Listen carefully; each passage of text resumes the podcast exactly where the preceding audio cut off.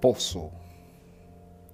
Hermanos y hermanas, la cuaresma es entrar en un gran pozo, es entrar en las profundidades de el lugar en donde está habitando lo que no conoces.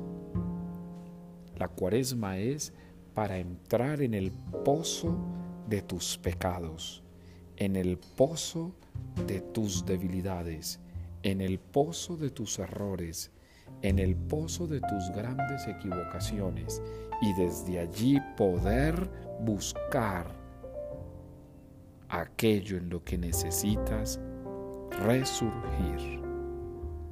No puedes sacar el agua de la vida si primero no eres consciente del pozo en donde habitas.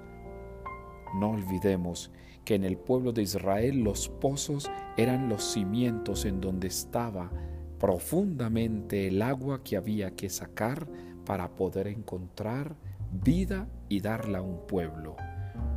Pues bien, hoy estás llamado a ir al pozo más profundo de tus pecados para que puedas encontrar en esa profundidad la luz que necesitas para la conversión.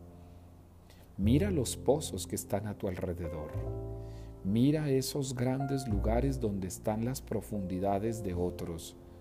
Deja de juzgar mirando hacia arriba.